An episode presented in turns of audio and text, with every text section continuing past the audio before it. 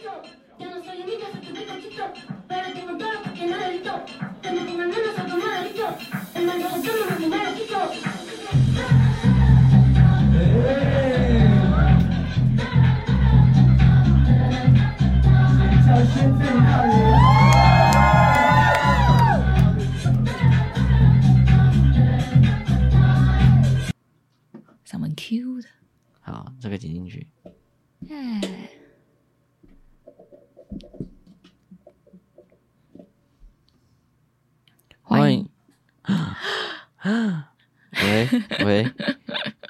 欢迎收听都市人啦。哎，不是这样吧？是你先讲吧？对啊，你自己抢我讲台词的。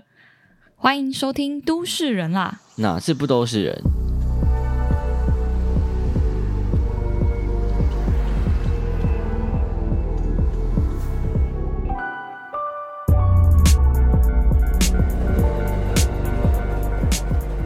？LGBTQ 都市人啦。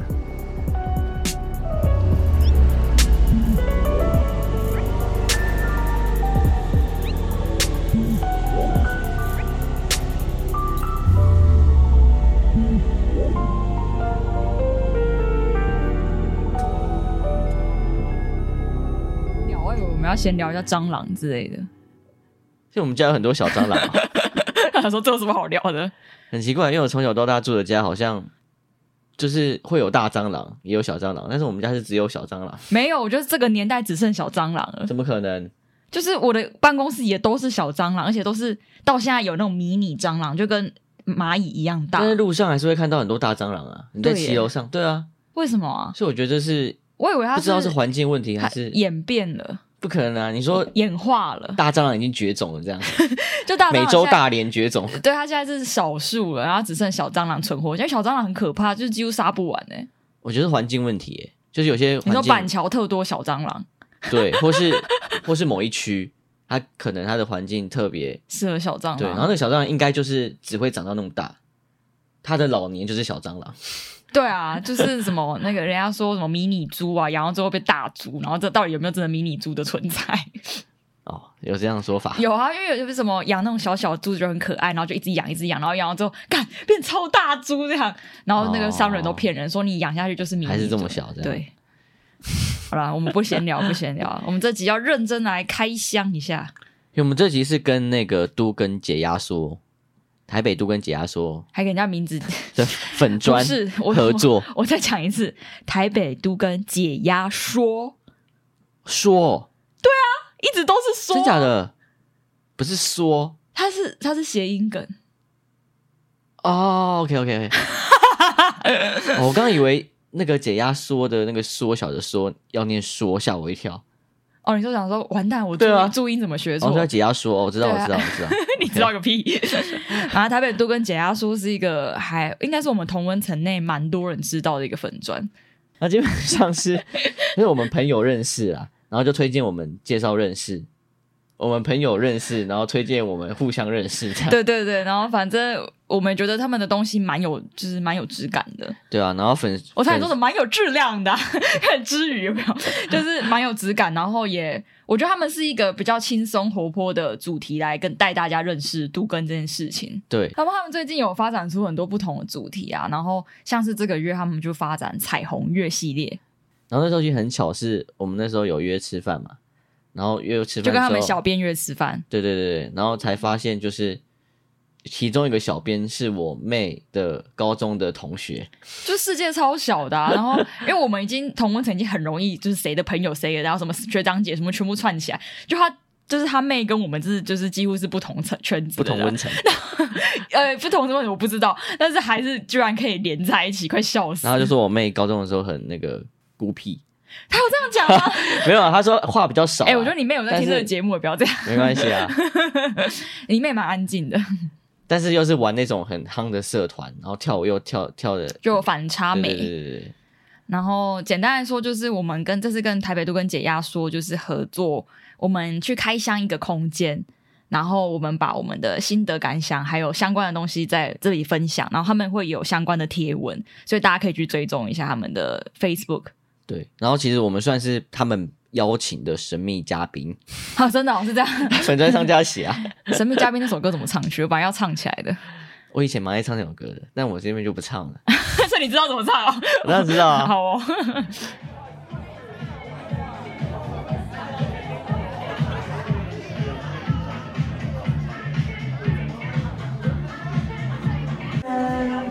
表演即将在五分钟之后开始，请在场的民众拿好你的酒，滚上三楼。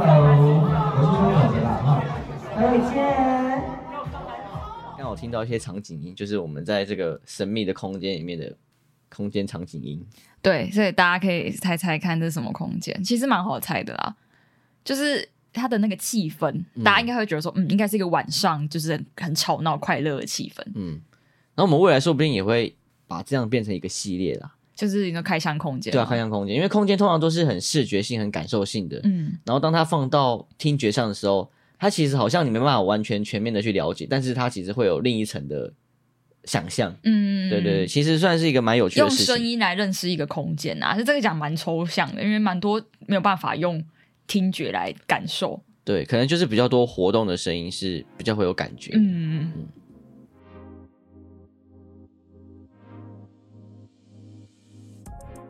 单介绍一下那个台本台北都跟解压说他们目前彩虹月系列的一些贴文，嗯，而且他们这个月就是会针对就是有关于性别的议题啊，对，做一些贴文，然后这些贴文其实呃，它有一个循序渐进的一个进程。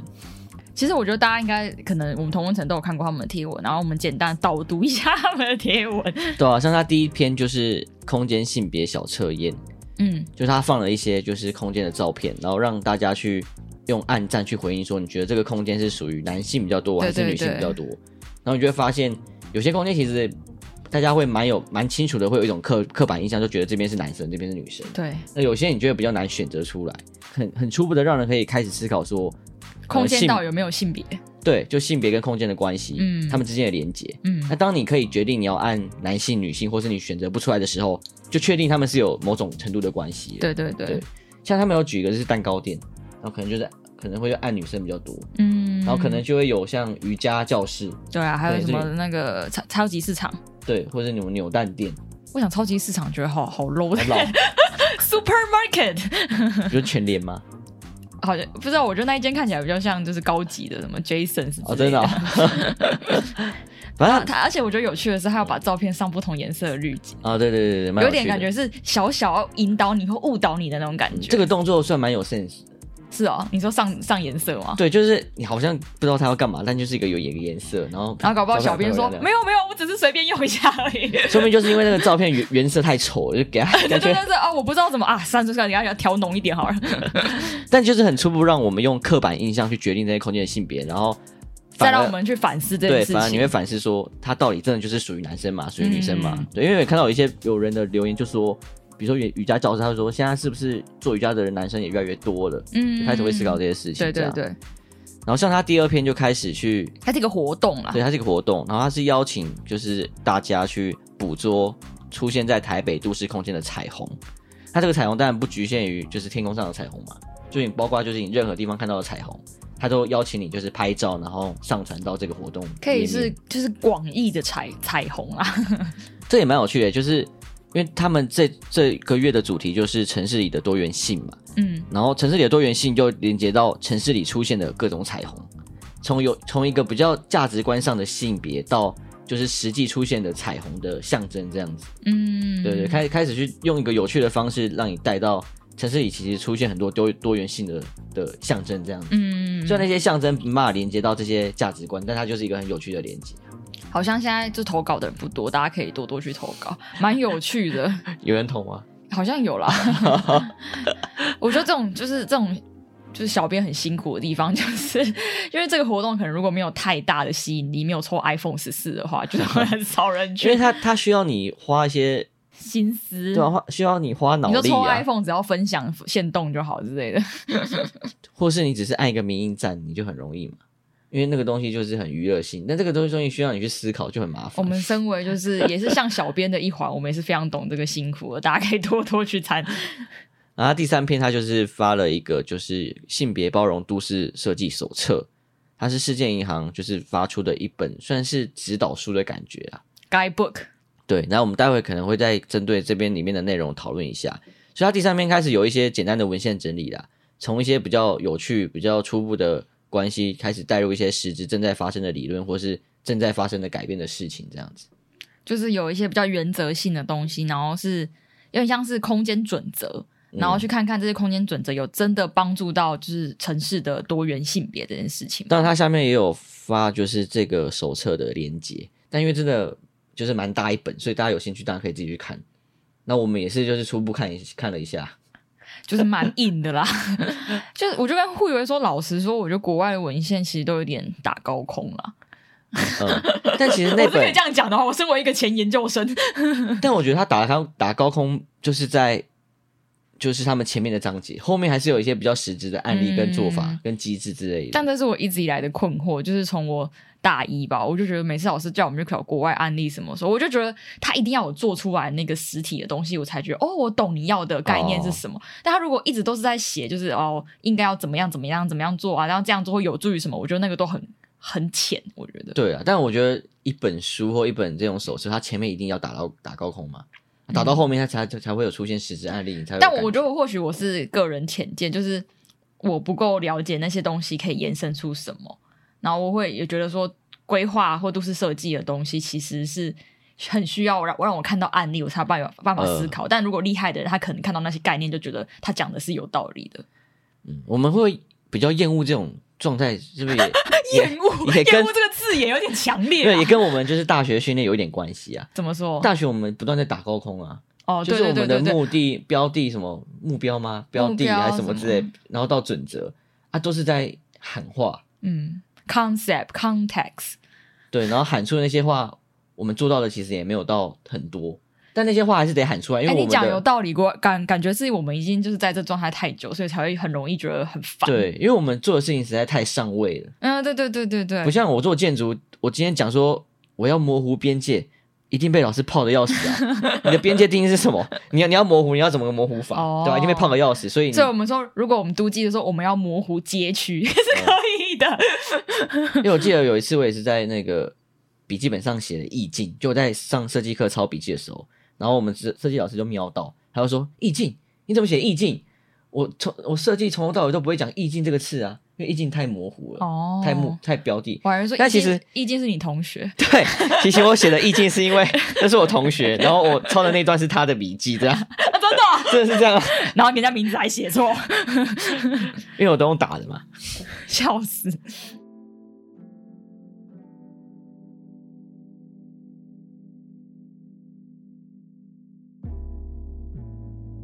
啊，那他们到第四篇就开始，就是当然就加入一些案例，然后像是他们有提到，我觉得有案例就会没办法，比较比较有办法想象。对啊，比较能想象。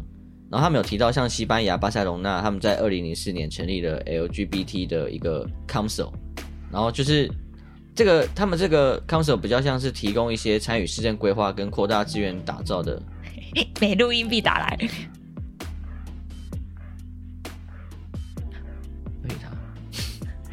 他们这个 council 比较像是要目的是要呃打造一个比较性别平权的城市，嗯，然后提高。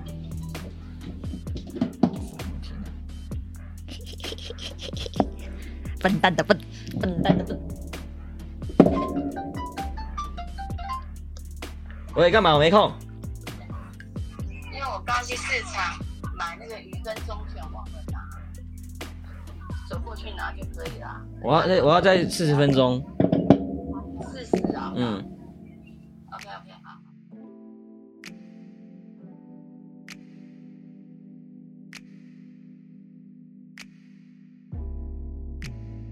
那他们这个 council 主要就是扩大资源，打造一个性别平权的城市，嗯，然后提高 LGBT 在整个公民领域的形象。就是他还蛮明确，他是以 LGBT 来、就是、命名，对命名，然后有这个组织，嗯。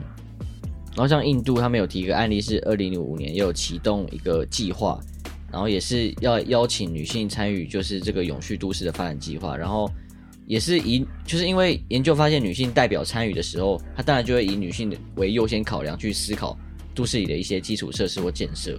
然后这样当然就有助于营造更公平的建筑环境嘛。多元观点啊。对，因为其实历史上就是从以前到现在，大部分都是以男性的观点去打造城市或建成环境。你说规划师啊、建筑师啊，几乎都是男性为主。对，那虽然他没有刻意想要创造出一个，说我要用一个很 man 的都市，我觉得不会这样啊。对，不会这样嘛。对对对，我说他不会刻意想要用这样的角度去创造城市，但骨子里就是男生嘛，骨子里就是个直男嘛。对，他还说哦，我想要在走在这个街道上有什么感觉？他就是我。他就是以自己出发，所以就会变成男性为主。对，就那些权力结构啊，或是那些道德的标准，就会以他的标准去做。对对，所以其实跟以女性为代表参与这些事情的时候，状况一定是不一样的。嗯嗯。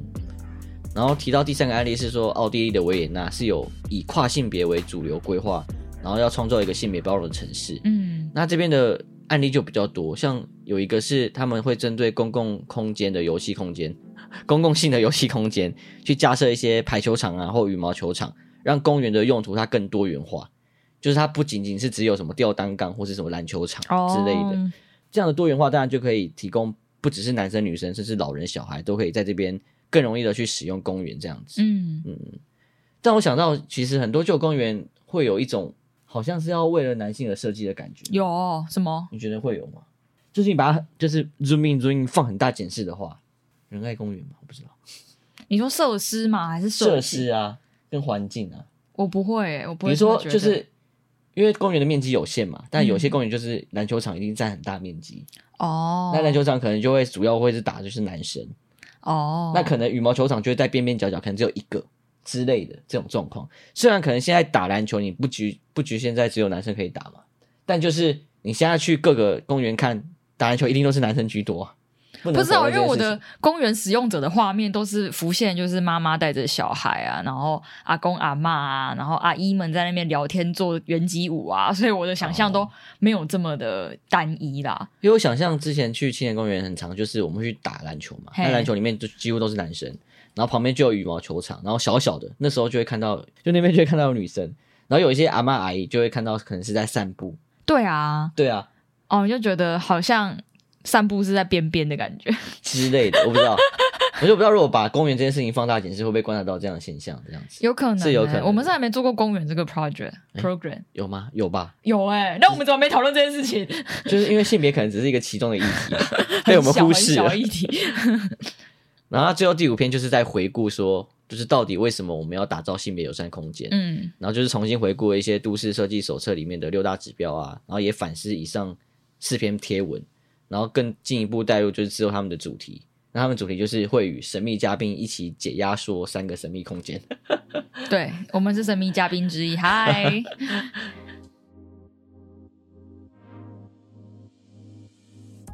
那其实我们之前有聊过一集性别空间，我们的老粉就会知道，老粉。其实这集我们都算喜欢，然后其实我，其实我已经快忘记我讲了什么了。哦，真的哦？对。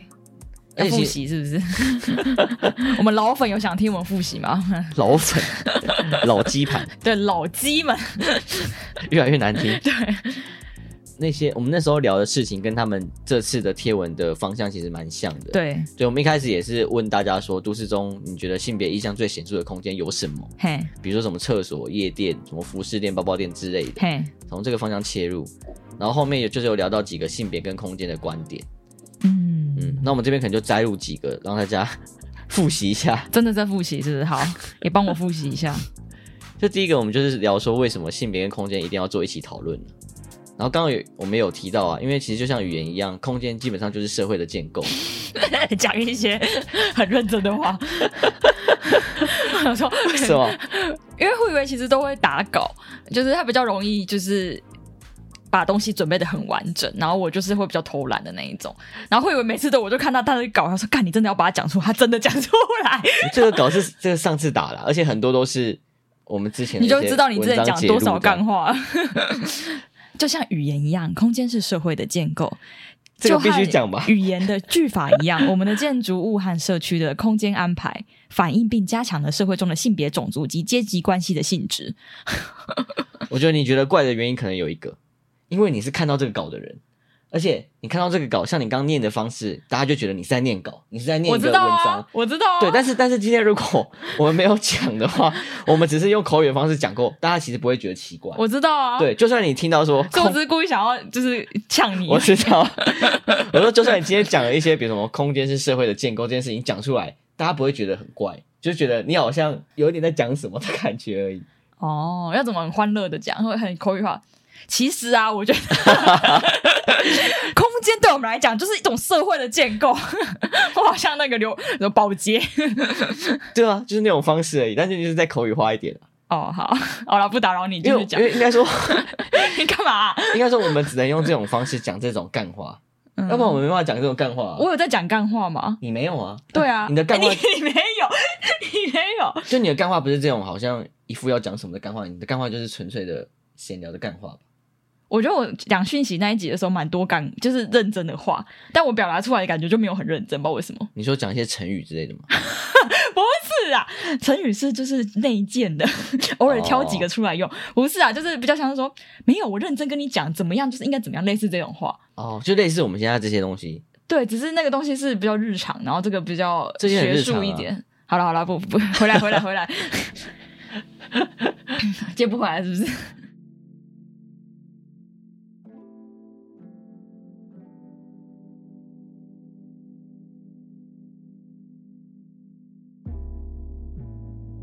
是啊，所以我们刚刚也有提到啊，就是因为这些事情都会加强我们社会中性别、种族或阶级关系的性质，嗯，所以语言和空间的使用都会助长，就是某些群体他支配的权利的一个关系。就像我们刚刚讲，比如说男生是主要的设计者，嗯，那他的各种的一些呃意识意念就会灌注在我们这些实际空间上。对，就平常时不观察不知道，但其实他都会默默的让这个空间的安排不同。没错。所以，我们其实上次有下一个结论啊，就是基本上性别和空间是有绝对的关系。对，它就是不管是有多大关系，但它至少是可以用来审视空间的一项价值观。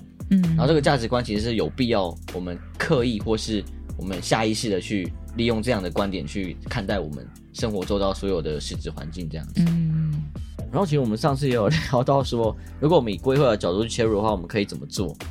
哦，有啊有啊，对啊，就我们要怎么去影响？我们以前好像很容易走到这一条路，就说啊，那我们社会规划者可以怎样子更更好？就是一个反思吧，嗯，一个很政治正确的反思过程，很政治正确的结尾，不能不接到这个结尾。要啦，其实要啦。而且我们上次给一个很笼统的答案呢，因为其实这件事情还是依赖在我们社会文化怎么去看待这样的价值观。嗯，对，就是我们还是用社会文化最大的容忍限度去做规划，像我们可能慢慢可以接受。男生女生在共同的呃空间使用厕所，厕所，那我们就会有性别友善厕所。对，那这个厕所就是因为利用这样的呃容忍限度的价值观去做空间的 programming 的改变，嗯，然后它就可以，它除了就是一种好像很友善的状态之外，它也可以引发人去思考说，我们是不是有些性别它可能不会被呃顾及到。关注到对，因为有些人他真的不知道他要去男厕女厕嘛。嗯，那像有这样的空间，他就可以大家都可以自由自在的在这里，比较有包容性啦。对啊，所以以设计的角度切入的话，就会像这样的状态，就是用一个 programming 的状态，然后或空间的设计去改变人们的使用方式，然后试探人们的价值观，这样子。就是他有点挑战的感觉，先挑战大家原有的框架，对，在合理的范围去挑战。像你就不会说我们的淋浴间或更衣室要男女共用。因为那个可能还在我们的限度之外，哦、或是我们的裸汤，我们没办法有男女共共浴之类的。好像日本有哎、欸，日本有啊，对啊，好神奇哦。那我们那天去白昼之夜也有类似观察到这样的现象啊，因为它其实也是用这种 programming 的价值观去策划整个整个活动。白昼之夜算是个 programming 吗？算是啊，programming 就是一个计划的过程啊，哦、不管是空间或是活动。嗯、因为我们现场也有看到很多类似那种跨性别者或是 drag queen 啊。对对，或是 Lady Boy 这种东西，东西啊，或是或是 Lady Boy 这种族群，他们有就是担担担任表演者，对，担任表演者。然后因为当天活动其实是很亲民的嘛，就是各种男女老少都会去。嗯，然后我们就有看到小朋友就是 看着那些表演者问爸爸妈妈说：“爸爸他是男生还是女生？”之类的。其实也是一个很小朋友的疑问。对，他就是一个很重要的，应该不是很重要啊，很一个机会啦，机会教育，教育的机会。对，而且我我就觉得好难想象，就是如果这件事情发生在二十年前，就是大家会怎么去跟小孩子讲，或者是大家会怎么看待这件事情？会觉得说，哎、嗯，是不是我们政府在在办这个活动的时候越来越开放了？对，就是他他可以有各种就是挑战大家那个框架的可能。嗯，因为二十年前那个话，可能就会上报章杂志，然后就说什么什么什么政府。居然就是败坏风俗什么之类的，不不见得败坏风俗啦。你这样讲我有点怕，就是剪这段剪掉，还好吧？二十年前呢，不用了。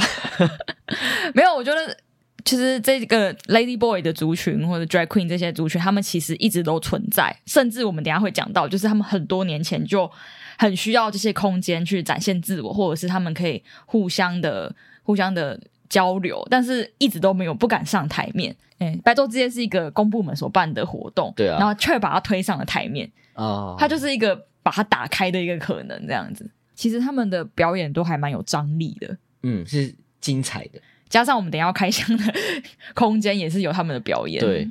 啊，其实让我想想到一件事情，对，比较没有什么关联。好，当我想到三十岁要冻卵这件事情。为什么啊？我一直不懂 为什么会突然接到这个。你是看了《未来妈妈》是不是？没有，之前跟有就是之前跟朋友聊到了，然后就很奇怪说为什么？因为我们现在人越来越晚婚嘛。是。那你三十岁要冻卵就很尴尬，因为现在的人根本基本上都要冻卵了。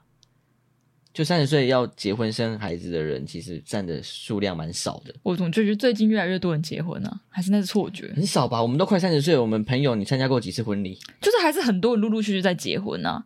那你参加过几个朋友的婚礼？不能，就是他不一定是我熟的朋友啊。对啊，啊，但是你的朋友，你说熟的朋友吗？不用，我参加过一个，你认识的朋友就一个。对啊，哎、啊，你认识的朋友多少人？至少有三百个吧，或是两百个之类的。哦，你说都是我们同龄的人，就是好像在设计人的这一块，不管是外星人或是老天爷或神之类的，那设计人好像有点不负责任，就是好像你只设计到就是我们前面的发展，你到现在设计到二零零零年而已。之类，或是一呃，对，或是一九九五之类的，因为现在出生那一年嘛，因为现在不管是什么，我们的眼睛啊、器官，甚至大脑，其实完全没办法适应我们现在的生活状况啊。嗯，我们需要其实各种辅助工具啊，包括什么刚提到的冻卵，或者什么眼镜之类的这种东西，机器人啊，机器人，对啊，什么意思？没有，就是要更多东西来辅助我们生活。对啊，对啊，对啊，对啊。但我后来想想，好像其实就是好像不能说他们不负责任，他们好像比较像是逃避责任。为什么？因为他们。设计各种生物的时候，其实都会策划他们的优缺点嘛，就是让各种生物都会适应整个环境，不管是什么什么野外的狮子、老虎或什么，或是蟑螂什么之类的东西。但他们发现环境会一直在变，然后生物永远赶不上，所以他直接就在人的身上装了一个，就做实验啊，装了一个人工智慧，就是智慧啊。然后我们就会开始自动更新软体，我们就会自动开始突破一些事情。然后当我们今天像我们。没办法，就是这么早结婚生小孩的时候，我们就会发明冻卵这个机制。哦，对，我们就开始自动更新这所有的状况机制，然后让我们可以在这个环境不断适应下去。这样到底是好还是不好？好还是不好？嗯，没有好不好啊？你说我们跟其他生物的差别，就是因为我们有智慧。对，因为如果他们没有装入这个人工智慧的话，其实它就像是物竞天择。他得不断不断去改变这个生物的设计，嗯，就变成他，因为他他设计完之后，他那哪叫逃避责任啊？应该说算是一个聪明的方式去做这个实验啊，他就不用管人啦，因为人就自动去不断更新软件。那那那哪叫逃避责任？他是把人设计的很好，可以这样讲啊，当然也可以这样讲，就是或是或是他发明人工智慧这个东西，就像我们现在在发明人工智慧，他们是发明智慧嘛，嗯，嗯，然后人工智慧的机器人可能就会发明。机器人工智慧，嗯之类的。为什么突然想插入这个小故事？因为我刚刚想到了，也没事。哎、欸，你不让我发表我的想法？哦，你发表。冻卵哦，冻卵。我你说，你跟朋友讨论到冻卵，就想到为什么要冻卵，这样吗？就是很怪啊，因为感觉现在冻卵原本是不得已，但现在感觉是一个很基本的，就是你。你到底有没有看《未来妈妈》？就是、嗯、原本冻卵是因为就是。可能有些人要进行手术，然后它会影响到他的卵子，所以他想要先动起来。对，所以我说是不得已啊。对啦，对啊，到现在好像是不得不，不是不得不，就是一个选择，一个选择。但这个选择是可以保障你未来想要，就是它是什么后悔药啊？就是对啊，生人生的唯一的一个后悔药。然后这个选择如果他做的更完善的时候，就变成是你为什么不做这个选择？嗯，对啊。但是先不撇除卵子的好或不好，晚一点生育对身体还是没有很好啊。对啊，所以冻卵一定是好的选择啊。你要晚生育的话，对啊。但是我说不管怎么样，你也不可能就是真的每个人都很越来越晚生育，因为你的身体还是很负担负担不了。所以，所以我说冻卵只是一个其中的帮忙选择吗？就是有钱，你好像就让你自己卵子维持在二十三岁之类的。对啊，因为我们没办法，我们就像你讲的，我们现在身体被设计，就是我们越老生育就是越状况越不好嘛。对啊，所以我们才发明这个冻卵机制啊。对啊，所以当我们现在的生活习惯都是往后面移的话，那冻卵就变成一个蛮重要的选择啊。嗯，因为你没有，因为我刚刚只想表达说，你照顾了卵子，但你照顾不了你的身体啦。所以不管怎样，它也不会让你后悔到很晚很晚很晚。所以我就觉得，就是人的这个身体的机制，就是还是有规定在你要几岁之前做完生育这件事情。哦，它还框架还是在，只是动然往后延一点这样。对对对对，我觉得没有，它没有到就是打乱整个人 这个生物的，就是所有的进程这样子。嗯，代表说，就是我们现在可能只需要往后延个可能五年十年。但未来，如果我们在改变更大的时候，说不定我们要往后延后二十年的时候，对，你的身体可以一直保持那个状态之类的，之类的，或是你甚至不用在你身体里面生育，生育，对啊，嗯、也有可能。但现在状态就是动然这个选择嘛。我其实也是，好像讲一讲要讲很久。反正其实我也是到最近，因为可能跟一些不同年纪的人聊天，然后我觉得，就是年纪这件事情，对我们这个三十出头的人来讲，其实蛮有压力的。然后我原本都没有这么觉得过，就是因为原本可能我跟我跟我妈姐聊天，他们就觉得啊，你就早一点生啊，对身体比较好什么。然后我就觉得哦，好像是可以，但是我没有想到说，你真的会在十年后你就几乎没有办法真的生育了。哦，就那件事情是，这是没有回头路的，超可怕。就是你原本都会觉得说啊，什么学习不嫌晚啦，什么哦，你大学没念晚一点念也可以啦，嗯、就是所有东西都可以晚一点。哦但生育这件事是没有回头路的，欸，就是超级可怕。错过就错过了，真的错过就错过。就是你说啊，我今天遇到一个帅哥，我来不及跟他搭讪，可能有一天才会遇到。但是这件事情就是不可逆的，让我觉得、啊、哇，你的身体是被设计好的，你原本就是长这样子。然后，因为我是刚好跟最近跟一个朋友聊天，他就说，就是他有，就是他有一个朋友跟四十岁的女生在一起，然后四十岁的女生就体认到自己没有办法生育这件事情，然后他就有点自我放弃了，说好没关系，那我们可以不用生育，不用组成家庭，然后不用结婚，没关系，嗯、但我们就是维持。就是一般的交往，但我觉得哇，就是没想到，就是到如果我到这个年纪，然后我也没有任何的打算，我是会放弃人生的那种感觉。哦，就是放弃组成家，对对对，然后就觉得哇，他只要错过那段时间，就就是没有办法，没有机会。但其实还是有其他方式，什么代理孕母之类的，但就是看都有都有，对对，他其实还是有选择，但是可能就会牺牲掉一些事情，对，牺牲掉一些钱大资源呐，或者是你原本的安排之类的。啊，怎么聊聊未来妈妈，然后要推推荐大家去看未来妈妈吗？未来妈妈非常好看，可以去看一下，蛮好看的。来，谁要喝下的？我也有掌声打，这里三杯而已有，有三下。谁？来，我先问问题，然后你们再决定，好不好？来，我先问问题，这边是哪里？举手的举手。我们先这半边好不好？来，你帮我看，不带。来，一二三。好，我们接下来进入重点，是吧？是重点吧？对啦，对啦，对啦，我们好像已经快过半小时了。好了，我们到底开箱了什么空间呢？对对对对对对对对对对对对。好，其实有看我们的现动的人应该都知道，我们去一个拉科润的酒吧。对，我们这次主要就是开箱一个同志酒吧。对。那因为酒吧本身就是一个很娱乐性的空间，嗯，然后它的性别感也会很强，就像夜店这种东西嘛，嗯，你就是男生女生之类的。那同志讲不过它性别感很强吗？好，对，好像可以这样讲。对，因为你去比如说百货公司或是车站，你不会觉得有男生有女生，就觉得一群人。但是你去夜店，你就觉得哦，那边有一群男生，对，一群男生一群女生，哦，对之类的。那同志酒吧当然就是锁定在呃生理男，生理男。异性恋比较少，对对对对对对，就有一些相关的活动，或是呃室内的装潢或什么，它可以让就是呃男同性恋在这边可以稍微不是稍微啊，就是可以更自在，对，然后可以在这边轻松的跟就是一样的身份一样的哎，不是，在这边可以 好小心的，好难讲，好烦哦，需要这么小心吗？要啦，要，就是在这边可以轻松自在。等一下，我们先讲说交流，就我们其实都非常之健康。但我们还要这么小心吗？还是要？你这段要剪进去是？非常之健康什么意思？就是我们的观念就是完全觉得非常的棒，非常的赞这样子。但我们有时候还是会可能不小心讲错话，但那个讲错话就是会挑毛病，你就会觉得怪怪的。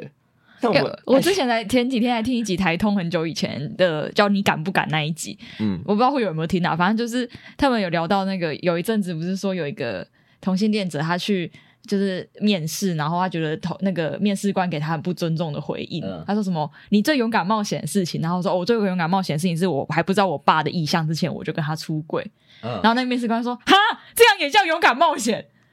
哦，那这件事情都被延上，这样就是大家就说什么这个面试官怎么，他们这间公司还是以尊重同志为就是 credit，怎么还这样子讲话？嗯，然后反正讲一讲之后，然后张嘉伦就说，因为他有同志朋友若干，就是有不少的同志朋友，所以他的态度是这件事情不用被放大检视。对啊，就是如果他是友善同志，他才会觉得。算冒险？对对对，我我原本有这样子往这个方向想，就是他反而觉得这是日常，就是我们不都不用刻意。我觉得他这样不是歧歧视同志，他是没有同理心。这个人，对对对，没有同理心而已。就是讲话不够有有礼貌，没有，就是纯粹没有同理心，因为大家状况都不一样，他没有意识到说他们家庭的状况是怎样，或者是他出柜其实真的是很纠结、很痛苦的一件事情，所以他其实是。没有同理心，也不管就他们后来的结论说，他不管你是不是同志，他都会讲出 很没有同理心的话，啊、就他这个人比较卑劣这样子。对啊，反正后来，然后李依晨就说，可是张嘉伦这个论点会有一个 bug，就是但是现在没有完全平等。我们会这样讲，是因为我们觉得在跟我们的生活周遭，跟我们可能同志朋友若干，他们都是可能还是算是蛮自在的，在这个年代可以表达自我什么，嗯、但其实很多人还是没有办法。你说我们讲述的话，如果有一点误差，就会让那些没有办法会受伤，或者是这个制度还不够好，或者这个社会还不够友善哦。所以我们还对，就是还是没有办法很很把就是所有的族群都当成就是大家都已经很平等。你说会有一些误会的意思吗？对，那其实是很难的，因为就像我现在讲说什么我爱同志之类的，觉得这一整段都好危险，对，就就就会变得很危险，就是就是你干嘛要特别强调这件事情？对啊，就是什么什么，就是像是人家之前说什么，在那个同志大游行的时候，就会有一些人就是感觉很刻意的说什么，我就是支持啊，我我 OK 啊，上帝爱你们之类，然后他们就觉得很讨厌。对啊，你为什么要刻意讲？但是你不刻意讲，有时候不小心讲到一些就是错误的事情，你要你要很小心。对啊，但是就是我觉得这件事情在这个年代已经非常的可以坦然的讲。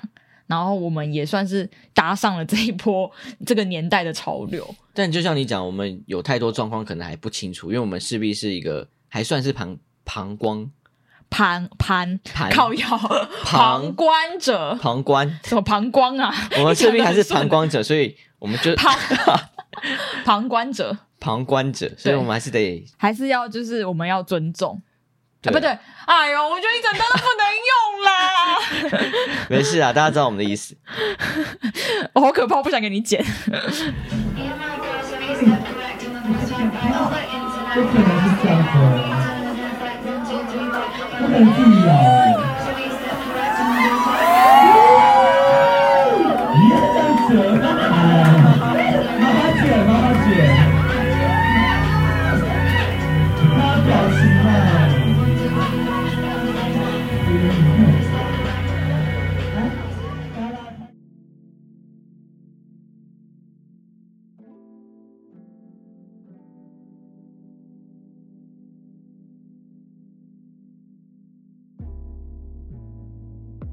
然后其实同志酒吧出现算是一个呃蛮特别的事情，因为基本上同志酒吧就是从以前开始就是专门为同性恋客户开设的酒吧嘛。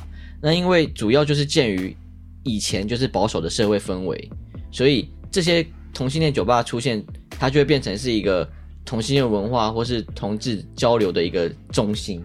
对啊，因为就是如果在早年的时候，这件事情没比较没有都那么多人知道。势必要找一个就是大家可以比较安心交流的地方。对，你可以放松做自己这样。所以其实，嗯、呃，我有查到资料是说，有一个是同志酒吧的雏形叫 Molly House。Molly，Molly，他说过去是同志的代称，嗯、你有听过吗？好像有美剧感觉有。呃、然后他是在十七、十八世纪是以类似咖啡厅的形象出现。然后主要是因为也是因为刚讲的那些比较保守的氛围，所以这些酒吧就会提供一些可以给同志进行自由交流跟放松的一个时间、嗯、一个空间这样子。然后有看到说最著名的是在一七二四年伦敦开业的一个 Margaret 玛格丽特，对。然后像这间酒吧老板经营的目的就不是为了盈利，就真的是为了提供同志一些娱乐的活动这样子，嗯、对，蛮特别的。然后其实会有今天的同志游行啊。Gay Pride 是主要也是回溯到那时候，一九六九年那时候清晨，美国纽约有一间很有名的酒吧是十强酒吧的夜店，嘿。然后当时因为临检，然后让顾客跟警警察之间有一些冲突。哦，然后当然也是因为相关于一些歧视啊或什么的冲突，然后才开始演变成在那一天会有就是同志就支持同志运动的一种那个游行这样子。哦，所以算是从这些族群的人需要空间。然后这样的空间又需要一些娱乐跟交流性，所以搭配咖啡厅或酒吧，嗯、然后从这个地方才开始慢慢去发芽，说我们的空间不应该只局限在这些好像躲在暗处的地方，是所以所以开始会有这些游行或这些声音出来这样子。嗯，它是从可能。原本是几个大家私下约的空间，然后越来越变成一个可以营业的空间，然后越来越变成像现在大家就是连异性恋也可以进去，女生也可以进去的一个比较开放的场所。对对，就到现在真的是一个开放的场所。然后像是游行也是一个大家都会知道的一个大活动。嗯，然后因为像这些到现在的重置酒吧，它就是相对有趣，是因为它有一个主题嘛。那有主题就有相关一些活动或是一些设计，嘿那那些就会跟你去一般的酒店纯喝酒、酒店、酒吧 纯喝酒，酒店也是可以纯喝酒啦。对啊，的状况就不一样，它就会相对娱乐性就是有更高一点。对啊，对啊。我不知道哎、欸，还是只有我们去的这间这么精彩？我觉得多少都有吧，但我们这间是真的蛮赞的。那那可以讲一下我们那天去，我们那天去的 Locker Room 是在那个西门啊。对，其实就是在红楼的后面，红楼附近。嗯，然后通常。大家都会说，同志娱乐板块有三大地区，一个就是东区、林森北路，还有西门。哦，我不知道哎、欸，我也是最近才知道。OK，然后其实西门好像有很多资料显示，它越来越多就是同志酒吧出现在这里。然后其实也知道几个原因啊，主要也因为它距离捷运站很近嘛。是，然后它周周围的消费活动也比较丰富。嗯，像我们那天也是太早去，然后那个。酒吧的店员就跟我们讲说，我们可以先出去吃东西。对对对，对，然后我们就出去。回来才有活动。对，然后我们出去吃东西就有很多选择嘛，因为就在西门町。对啊，其实那边就是什么火锅、烧烤一大堆。对，而且 Locker Room 它是在二零二零五月底开幕，蛮新的，算蛮新的。然后它最有名的就是猛男洗澡表演。对，所以大家其实应该有看到我们那天有发的东西，真的就是猛男洗澡哎。他没有没有在没有在就是其他的东西，就是纯猛男洗澡、跳舞洗澡这样子。就是他没有一段就是很认真在讨论洗澡这件事，没有，他就是很爱洗澡。为什么要讨论洗澡这件事情？就舞台剧啊，呃，人洗澡是为了要就是很爽的洗澡这样。对，超酷，因为那个表演池它就是认真的一个澡区，就是它它应该叫什么小小的嗯，这是一个 tub，然后下面是可以就是放水的这样。然后我们那那一天上去学发现啊，比空间中比想象还小哎、欸。对，就是一个小小的秘密基地的感觉。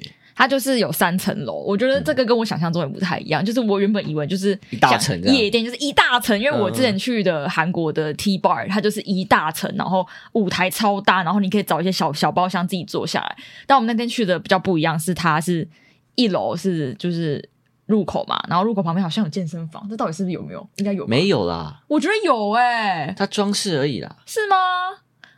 好，有去拉克润的听众可以帮我们解答一下。然后上到二楼就是点酒的地方，就是 bar，然后旁边有一些小包厢。对，然后有一个小椅子可以坐。然后三楼就是表演区。对，然后表演区有一些小空间可以坐这样。然后我们那天去是因为表演是十一点开始吧，蛮晚的，差不多。对，然后大家就会就是下下在下面先喝酒、聊天、点酒，然后到表演的时候就带带一杯酒上去看表演，蛮酷的。他真的是把它切割开，切开。然后大家就是站着看嘛，然后看一看之后，他有他会有休息时间，然后休息大家可能就下去点酒，嘿然后开始表演再上去看这样子。嗯、对，那如果你不想看，你可以在下面喝酒聊天也可以。其实我觉得这种心态蛮酷的，因为他就是真的是把。把你的晚上变成一个就是看表演休息、看表演休息的一个状态，其实就真的很放松，就真的比起你一般去酒吧只能喝酒聊天，又更更高的一个层次。然后你如果我像是我觉得那个 T bar，它像夜店，它一直在跳舞，它没有结没有结束的时候，哦、就是一整晚都在这边嗨。然后如果你真的觉得你在旁边休息，但你旁边休息的时候又很吵，哦，就是他没有他没有这么明确的定位，对对对。但这个有点像是我们去一个旅行的感觉，就是去那边你可以先聊个天，吃个东西，然后上去看一下，然后下来再跟讨论，然后怎么样，然后还有卖东西，卖内裤。就是说它有一个流程啦，然后那个流程是把每个技能都切开，你可以自由去选择你那个时段想要去的位置，这样。嗯，这其实大家也想可以想象，那那些空间就是很爽啊。怎么说？就是很自由，很做自己，很做自己，很爽的感觉。就如果要我因为因为又搭配表演，你就可以更进入那个表演者的状况。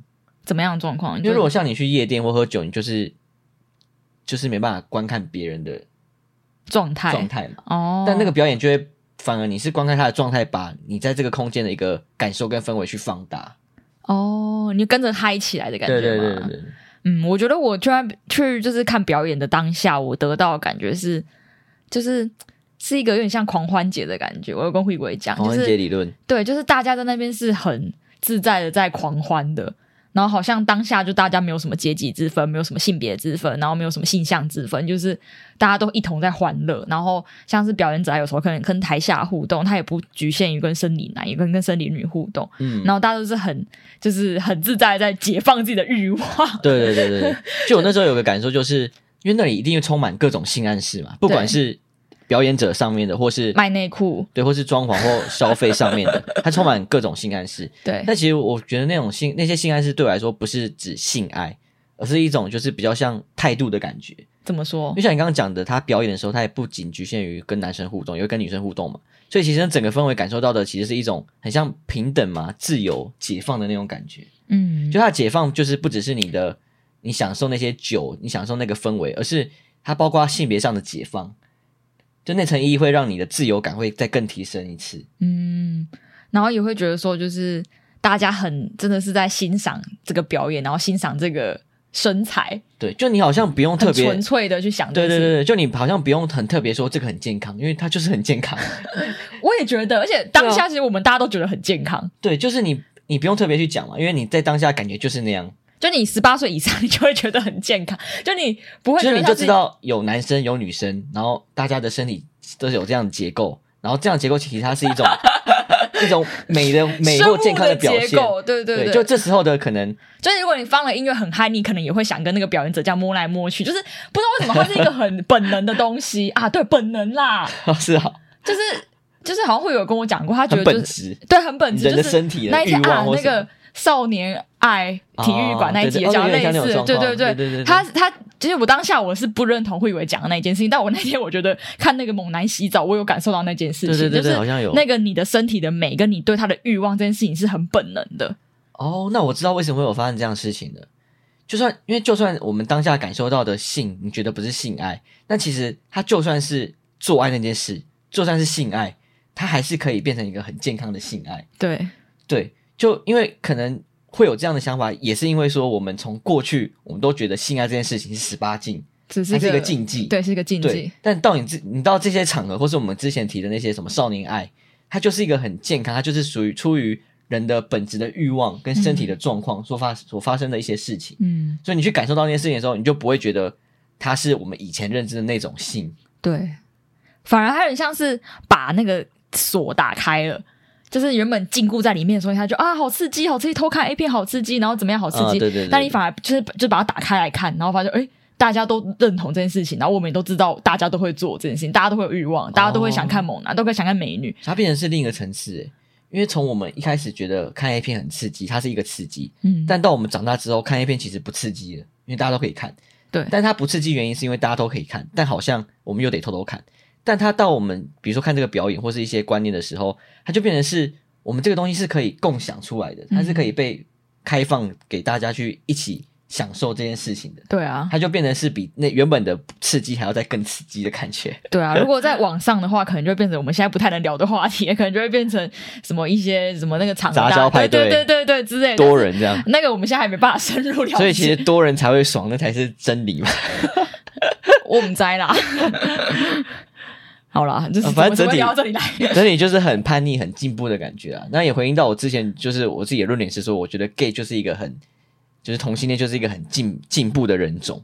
嗯，如果把它看作人种，它就是一个很进步的象征。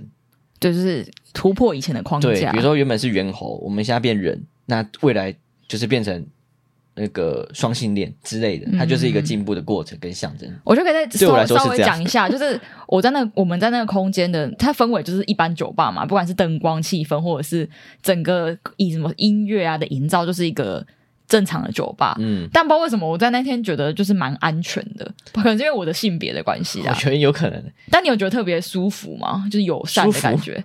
友善的感觉啊，就不会觉得说，因为我听到很多女生，我觉得整体就是夜店的感觉是会紧张的。哦，我觉得整体就是舒服，原因就是我刚刚提到的，它整体氛围就是很友善、自由平等的感觉，对，自由平等的感觉，对，就真的是 peace and love。我们这样讲是有点 太认真，什么意思？就克里夫就会说我们太政治正确。我觉得这个政治正确没什么大不了，因为它就是这样啊，而且这个政治正确。它不只是政治正确而已哦，因为我们一般说的政治正确很像是大家都这样想啊，大家还不知道这是政治正确，就是这其实是比政治正确还要在政治不正确的事情。听不懂了啦，因为其实应该说大部分的人还是没办法感受这件事情啊。嗯，我们只是想把这件事情给讲出来，然后这件事情是真实的，它是很本质，很就是我没有刻我没有刻意戴着一个面具或戴着一个眼有色眼镜去做这件事情。对，因为一般人讲的政治正确都是刻意的，比如说我今天。垃圾要分类，要分类，我要捡起来，或是老太太过马路，我可能要扶，这些东西都是你可能不是出自于完全的真心，嗯，但这件事情是我们感受过，我们想要再强调出来的状态啊，而不是我们只是在家里然后玩一玩，然后就说这个空间很赞，大家要去，然后我们我们很友善同志，所以这个空间大家都要去消费什么，不会是这样的状态啊？是啊，是啊，是啊，发自内心，听到没有，克里夫？话可以不只是说什么，我们就是政治正确的节目。其实我们没有在管政治正确或不正确啊，我们只是讲我们就是比较真实的状态的想法。因为像我们还是会讲一些很政治不正确的话，我不会啦。然后那些政治不正确的话，它就真的是大家真的是误导了，以为那样是政治正确，那其实事实不是那样的事情，还是得讲。这段有要用吗？太快了，有点赶。来一点音乐了，好不？哇！然后他一直说啊，就一个，哦，那是一件，对。你那也算一件吧。好了，你开心就好了。好了，那你这个高级写真男星，我能说什么？彩虹都要拿掉，反正十月二十九号游行。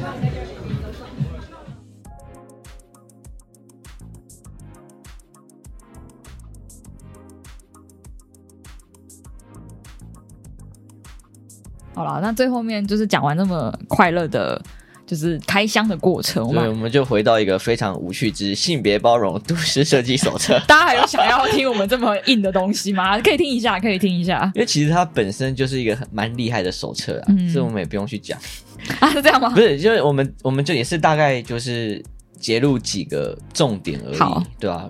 当然没办法带大家深入去了解，是。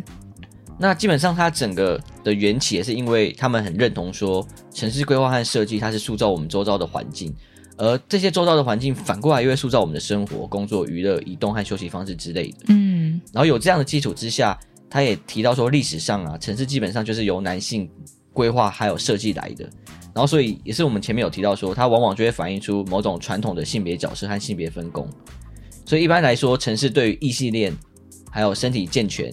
顺性别的男性的工作，会比对女性啊、女孩啊，或是同性恋啊，会或是一些少数族群或残疾人士的工作跟环境还要再更好。怎么会有残疾人士这个字眼啦？因为我们一般不会是残疾人士去设计我们的城市。不是啊，我不会讲无残疾人士吧？哦，不会吗？因为这是 Google 翻译吧？对啊，我想说怎么会有这个字眼啊？是哦，我以为一般也会讲身心障碍者。所以主要这本就是性别包容性的规划手册，就是在回应说我们要如何利用设计和规划，创造一个适合所有人。我刚刚就想到说，都适合的。其实，因为我们看他会觉得比较没有感觉，因为他没有在很强调 gender 这件事情。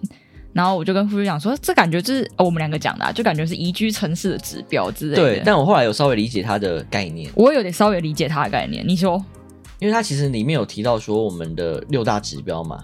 就我们建筑环境，它有提出六个指标，然后只要符合这六个指标，相对就会比就相对我们的平等，或是我们的呃所有人都会在适合在这个城市居住跟生活这样子。然后他提到六个指标，包括就是使用权的表，使用权的保障，就是不总不管任何性别都可以自在的出入公共空间啊。然后还有包括移动性，就是你在可以轻松、安全、无负担的方式在城市里移动。嗯，然后有包括免于暴力，就是在公共跟私人场所可以不用担心受到暴力威胁。还有健康和卫生，就打造就是很健康卫生的环境，蛮好理解的。还有气候调试，其实很大哎。对啊。气候调试就是可以预防，就是长久性或突发性的自然灾害。这应该就是身为一个人，就是一定要、啊、这个干 干性别屁事。但是它就是宜居、啊。然后第六点就是土地所有权保障，就是有平等的机会拥有土地啊，房屋所有权、保障所有权之类的。嗯，对。那其实我们那时候讨论也有觉得这些标准似乎都很笼统。是对，就是我们刚刚有提到说，我们如果把这些标准套到比如说宜居城市的指标，它其实也完全不违和啊，因为这些都是。很合理，就是人类会舒服的会舒服的状态嘛。但其实我后来发现，其实他们的出发点不同。就虽然他们是依据一样的目的或者指标去去 follow 嘛，但是他们的他们因为出发点的不同，所以他们做法或是手段也会不同。嗯，那举例来说，比如说宜居城市，宜居城市它可能本身的概念是用生活条件，嗯，或是就业市场，或是经济上的观点去切入，嗯，然后切入去达成说刚这些的一些健康卫生啊，或土地保障的指标。但当今天如果我们从性别去切入这些指标的时候，它的手段就会不一样。怎么说？手段不一样？因为它是从性别友善跟平等的观点出发，它是它比较像是从使用者的角度切入，而不是从某些人类所创造出来的数据，比如什么就业率什么，不是从那些。所以当今天我们从性别使用使用者的角度切入的时候，我们可以更更直接关心到人的生活。哦，对，所以当今天我要谈，比如说健康卫生。然后我从性别，我从使用者的角度切入，那我的手段就不会是我要达到，比如说经济上的什么就业率或什么之类的的方式，就会不一样。哦，对，虽然他们的看起来目标蛮像的，但是其实切入的点不一样。对，然后其实像这样的方式，我们用使用者，甚至用性别的角度切入的时候，我们可以更快的用空间跟他产生。他有这么说吗？这是你你的解读？这是我的解读啊。应该说他是有提到说。就是当这些能满足所有年龄和能力的妇女或女孩，她能在使用上使用空间的时候达到这六个指标的时候，就所有群体就可以享受相同的城市权利，会有相同的自由和机会这样子。嗯，所以他强调的也是，虽然这些指标看起来很笼统，但他强调的还是，当我们的妇女或是女孩她能够达成这些指标的时候，嗯，她就可以达到我们一个共荣的状态。其实我那时候就是。有一直在反思说，为什么这个指标这么笼统？然后，因为我的工作最近在做类似性别的、性别的友善的提升这件事情，嗯，然后我就一直想说，为什么要？就是委员有时候很讨厌，他就一直说。你要把那个妇女的那个权利提高啊，然后这个要友善哪些什么女生族群什么，然后我就想说为什么？然后我就一直很想提说，他其实就是全龄共融，嗯，全性别共融，就是它不是专佛说什么哦，我弄了这个设施之后，女生就会更想来、更常用，就不一定啊。它只要是一个通用的好设计，嗯、一个友善的设计，就是应该大家都会想来，然后大家在这边都是安全无虞的，而不是说你觉得。你做这件事情只是 for 谁，然后你又特别 for 女生，然后你就会反而排挤到某些族群。哦，就是我觉得有时候大家有点死脑筋，但我觉得他是一个刻意的状态。对对对，有点像。我觉得应该也是委员觉得说，我们刻意这个阶段就是要做到这件事情。但我觉得其实更长远目标应该是类似像这个指指 Guidebook 所说，就是它其实是一个大家都可以，就是在这边有平等机会，然后享受城市权利的一个。一个状态，嗯，但这个手册它还是说，主要还是以妇女或女孩或少数族群，因为他一是从古至今 一直被忽略的一个族群。对啊，对啊，所以我就说，不管我们要我们要推动这件事情，当然就是得从这个角度出发，嗯，因为如果你从比如说我们要创造一个平平等的公园，那它跟现在公园有什么差，就比较难被意识到啊。但如果你说你要创造一个属于女性的公园，那男性不会觉得怎么样啊，因为。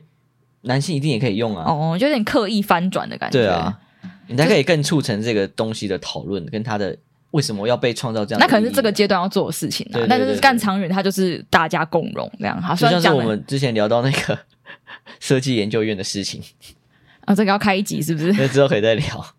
就是我我刚我刚刚跟傅约问问说，我刚刚会以为问说，你知道什么叫什么无视抗性吗？因为刚刚前几天提到说你敢不敢那一集抬头嘛，他、嗯、就类似讲说什么全地图炮，就是这个东西全部人都适用，然后他很就是大家都会照顾到，然后那个武器开了全部都打得到这样子。哦，我对我对这 Guidebook 想象是这样子啊，但是你要做到这件事情，还是有就是特别的几个策略可以去做。对啦，就是你就特别几个点要去戳一下嘛。对，就是它其实有点像补足，就是好，如果妇女真的是在这个社会群体里比较弱势的一环，嗯、那我们应该要做什么去补足？应该说，为什么你要做一个大家都可以共同来用的空间？为什么你要特别强调你要做一个这样的空间？嗯，那不就是因为原本不是大家可以用吗？哦，对啊，对对对，对，啊，原本不是大家可以用是可以用，原本可能就是偏男性啊。症结点还是？如果要更就是极端的讲的话，如果真的今天是好美甲店或者是 甜点店，可某些生理生理男会却步，那是不是我们也是可以创造一个生理男不会却步的这样的空间。如果反如果它是如果它是公共设施的话，对啦，反向思考的话，就这样，其实他都是有机会，就是可以转变的。嗯，但是他今天如果是商店，那谁管他呢？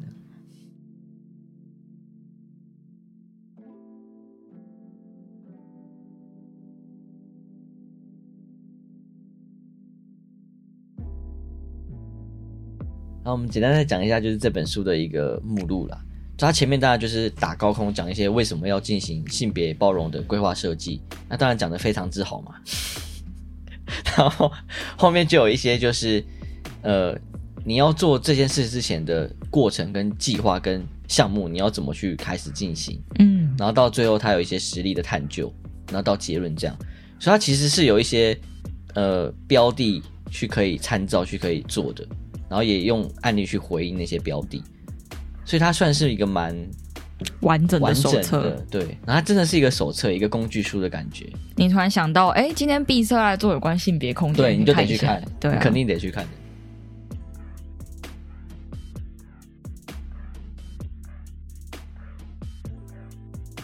好了，来个结论吧。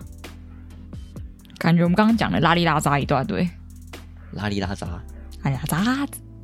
其实回到就是我们的性别的起初，因为我们就只有男生女生嘛，然后只有男生女生的时候，就会我们的状况就会很稳定，因为我们可以把很多东西都用二元化的方式去定义的很清楚，就这是男生，这是女生，就不会有很多冲突或是不模糊的地方。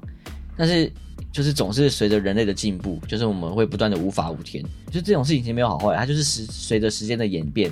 它会产生一个事实，就是我们会开始解构一些我们原本定义好的东西。解构，对，包括就是性别这件事情，当然，所以就开始不只有男，不只有女，就是以我的观点来说，就是这些转变一定都是好的，就这些价值观的转变一定都是好的。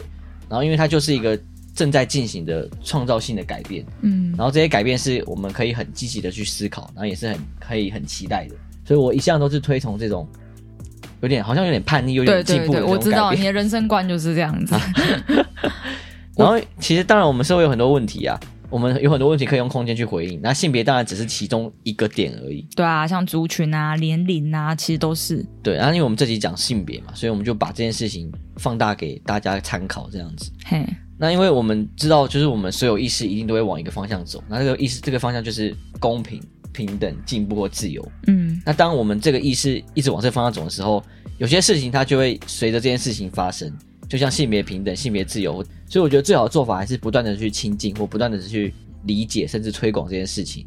然后我们就会有更多的创意跟挑战出现，然后我们人才会有更更多活着的感觉。讲得非常之好 就有这种机会，我们就不断去参与啊。法兰克福。喂，还没有，还没。不会讲哎。我哪在？挂我电话，好扯啊！为什么？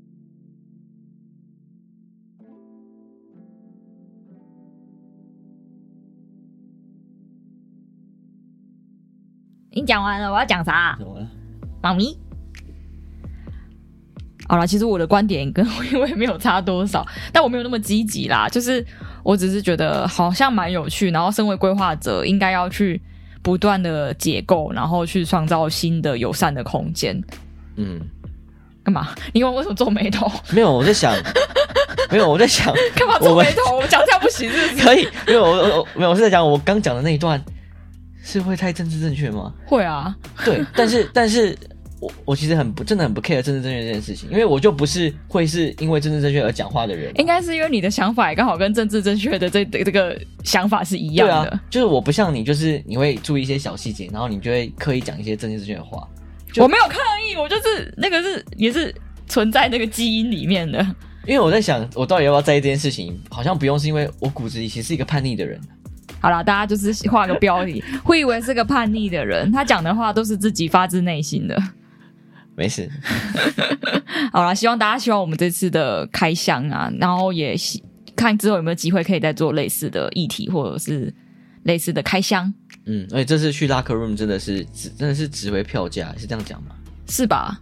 其实它没有很贵。就是很不是说没有很贵，就是那个东西好像没办法用价那个金钱去衡量。我觉得蛮特别，是因为会以为是一个异性恋生理男，他居然也玩得比我还开心。我觉得我有很开心吗？我觉得你蛮开心的，你很享受的感觉，就是因为它就是一个氛围啊，很棒。就是它不是对啊。然后我甚至还会我我会去看说，哎，这个舞跳的好不好啊？这个人帅不帅啊？什么？但跳的还不错，还不错啊。然后会以为就会就是真的说，哎，他真的很厉害，什么就是很享受什么的。然后说，嗯，真的是还不错。这个啊，就那个氛围可以去感受一下。没有，我是说很便宜是真的啦，就是他一杯酒三百，然后可以换两杯。对，而且他那个秀是。跟你讲说，那个鸡超好吃的，哦，这没有开黄腔啦，但他的他的炸鸡真的很好吃，我不知道怎么办到的，我好久没有吃到这么好吃的炸鸡，很好吃的，可是不确定他是是每次都会提供哎、欸。对，他就是有一个炸物拼盘啥的，然后超级好吃，我就是觉得到底怎么办到的？啊，自己没有夜配就先这样吧。哎，要推一首歌吗？你推啊。我没有歌可以推，那我们就今天都推《未来妈妈》好了。好啊，可以。对，推大家一部台剧《未来妈妈》，然后他是在讲就是好像生育啊，可能有关冻卵啊、结婚生子，女生的，就是你的你的生命的经历到底到到什么时候要做什么事情，当然妈妈这件事情。然后他厉害的地方就在于他知识含量很高，哦、对，对对对，而且他虽然这样，但他的剧情也很很厉害。就是你不会觉得无聊，你不会觉得我在看纪录片，或我在看一个知识型的连续剧。对，而且很多事情是真的男生或甚至女生都没有想过的。然后它是一个有点像导读，帮你导读，就是有一点，有一点。对对对，我觉得知识含量高这件事情对我们来讲都还蛮好的，就是因为这些东西迟早都要知道。对，整体表现都不错。然后我觉得感情面也算是。有时候你看了会突然有一点启发的感觉，因为它就是很真实的情侣相处啊，然后结婚后的人相处啊，然后单身的人怎么跟其他人讲相处，我觉得蛮有趣的。然后不要去看什么台北女子图鉴了，看未来妈妈比较实在。让我想到，其实他跟有一些也要讲议题的，像什么？你说雨二吗？雨二，或是另一部什么毕业前一天爆炸那个，我不是没看，就还要好，是因为他又再更亲民一点，因为他其实是偶像剧，对，就他不会像那些。剧他好像被议题绑住，虽然啊、你的孩子不是你的孩子之类的、啊，对对对之类的，就他他在更轻松一点，但是你知识是真的可以利用剧情去感受到之后的那些状态，这样子。嗯，好了，那今天到这边，我是逍遥，微微，大家再见，拜。拜。